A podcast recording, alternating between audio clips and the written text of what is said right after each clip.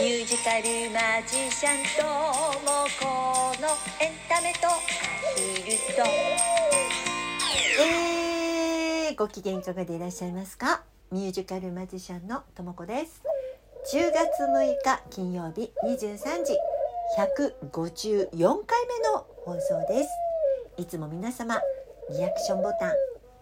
お便りそしてギフトありがとうございます。えー、10月になりましたね。皆さんやっと秋になったって感じです。なんか今日なんかさ帰ってくる時もう夕方に帰ってきた。夕方って言ってももう7時ぐらいだったんですけど結構さ寒かった。私長袖を着てたんですけれども長袖着てそれからのストールまあね薄いストールだけど巻いてたんだけどなんか寒かったね風の風がちょっと北風っていう感じ寒かったです急にねもうずっとさずっと夏なんじゃないかと思うほど長か長い夏だったのでなんか体がまだ涼しいというのに慣れていないんだけど皆さん風邪ひかないようにしてくださいね。ね、うらちゃん、うらちゃん、うらちゃん、ちょっとうるさいよ。そんなに泣かなくてもいいと思います。えー、ということで10月に入りましたけど、私今週1週間濃い1週間だったよ。本当に濃い1週間でございました。まあそもそもさ先週金曜日、えー、153回目のあの放送でしたけど中途半端にね4分ぐらいしか話さないで終わっちゃったんですよね。っていうのも、えー、先週の金曜日はシャンパーニュでライブ出演がありましてもうさ本当に本当にあの もう収録する時間がなくてであの昼からねあの、まあ、ライブはね夜だけなんですけども昼からもう出てたの私ねあの外に出てたんですよ。でもう荷物持ってさそのどっかでねどっかで収録できないかなと思ってたんだけどついにやっぱり あの収録する時間がなくてで新宿三丁目っていう駅からあのお店まで約まあ10分もないんだよね5分ぐらいなのね。その歩いてる時間をさ その歩いてる時間を収録してしまうというね何という慌ただしさっていう感じだったんですけどもう途中でお店に着いちゃったのであのえ収録これで終わりって感じで本当にすみません。皆様なんというなんというあの放送をしてしまったんだって感じだったんですけどね。あのおかげさまで無事にあのライブ出演は終わりましたよ。先週の金曜日ね。あの初めてお会いあのお会いする方が、えーと、ごメインゲストの、えー、菅原幸さんという方も初めてお会いした方でしたしあとね原敬一さんっていうねもうあの背の高いねあのモデルさんもやってるというシャンソン歌手の方なんですけどもちろんねあのその方とあの初めてお会いしました。でもう一人はね高瀬文さんっていうね、え熱海在住の方なんですけどこの方とはねあの何回かご一緒してるのでシャンパでシャンパーニュでねご一緒してるので初めましてではなかったんだけどあのー、まあ4人で、えー、ステージをやらせていただきました。で、えー、すごくねお客様もたくさんいらしていただいていてであの懐かしかったのがね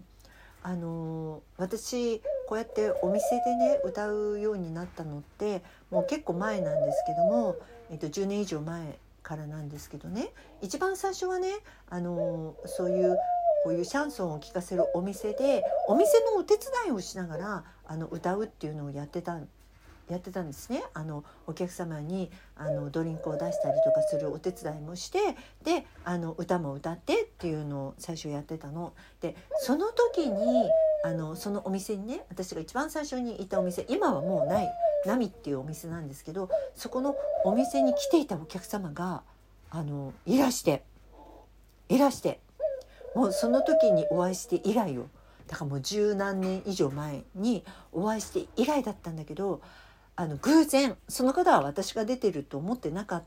たんだと思うんだけど違うえっ、ー、とね誰高瀬さんのお客様高瀬文さんのお客様で来てて「あらあなた!」っていう感じでさもうすごく懐かしかったそれとあの別のお店でねやっぱりあの私が出演していた時にたまたまあの来てたお客様が「あれ？とも子さんあのあそこのお店に出てましたよね」って言われて「ほらほらこの時あの時に撮った写真です」って見せてもらっちゃってなんか懐かしい方にお二人にも会っちゃってなんかねあの嬉しいあの一日でしたね。この先週の金曜日はね。そしてまあライブは無事に終わって、えー10月1日この間の日曜日です。これがもうちょっと大きなイベントが私ありましてというのは愛鳥祭愛の鳥の祭りって書いて愛鳥祭なんですけれどもあの NPO 法人翼っていうねあの法人があるんですね。でこれは何の法人かっていうと、まあ、あのインコとかオウムとかのあの保護をしているあの団体でしてそこが主催する、まあ、年に一度のねあのイベントなんです。であのまあ鳥グッズ。あの鳥の可愛いねあのなんていうの？あのこうグッズをさ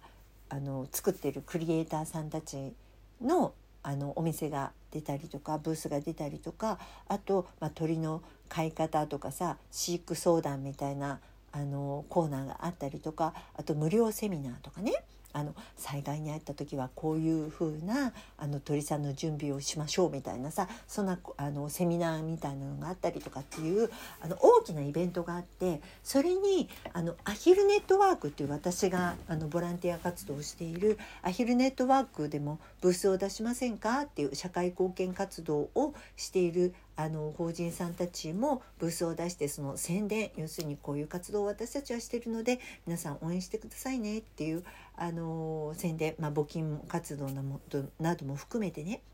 あのするブースを出しませんかって翼さんから言ってもらってあの出店したんです。でそれと同時にねあの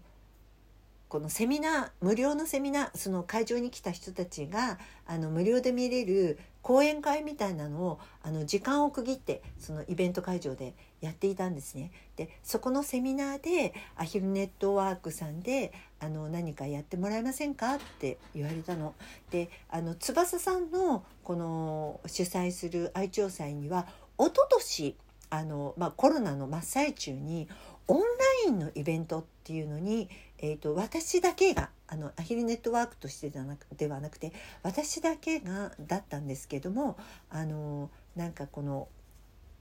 講演をしてくれないか Zoom であの何かやってもらえないかっていう風な依頼が来てね。でその時にあの私の今アヒルあのアヒル保護のために作ったミュージカルのあの動画を実際にやったミュージカルの動画をあのオンライン上オンラインで流したの。であのその時見てくださったその翼の方がねこれをぜひあの生でやってほしいって言われて今回はその翼の主催する愛鳥祭であの無料セミナーのところであのやってくれませんかっていうんであのやらせていただきました。でこれはねあの、まあ、実際のミュージカルはさ50分ぐらいあるんだけれどもあの30分間でやってほしいって言われたのであじゃあちょうどちょうどいいっていう言い方も変なんだけども、まあ、ちょっと短いバージョンでであの通常だとさ私だけじゃなくてあのギターの方とかあとまああの荒木さんとかにも一緒にやる3人でやるパターンでやあったんだけどもあのどんな場所でもできるようにっていうことでカラオケを作ったんですねこのミュージカルのカラオケをね。でそのカラオケとあと私一人でやるパターンとかもあの子ども劇場なんかではやりたいと思っていたので私一人でやるパターンであの30分間というちょっと短縮バージョンにしてあの今回ねマジックとそのえ絵本の読み聞かせ短縮バージョンであのやってみました。でねあの実際に、まあ、会場にはたくさんの人がいて、まあ、あの見てくださった方もいたんだけれどもあの見てくださった方がね終わった後にもう泣きながら私のとこに来てくださって私さ私手握られちゃってあの終わった後こう片付けてさこうステージからいなくなるじゃない？そしさ私のとこにおっかいさ私の手を握ってさ「かかか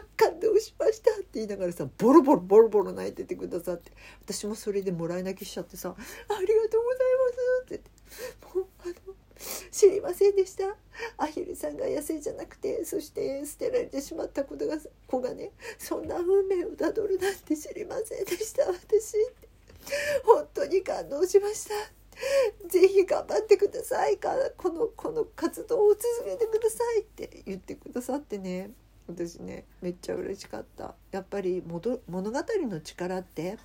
アヒルは野生じゃないんです。捨てないでくださいって。ただみんなに事実を伝えるんじゃなくて物語の力ってやっぱり強いなって私はあの思いました、まあ、それに合わせてね歌とあの歌が入ったりっていうのもあのやっぱりあの心にを動かすものがあるんじゃないかなと思って。あの本当に、うん、私がやろうと思っていることはあのなかなかあの簡単には進まないんだけれどもでも一歩一歩ちょっとずつでも、え全国展開全国展開全国展開全国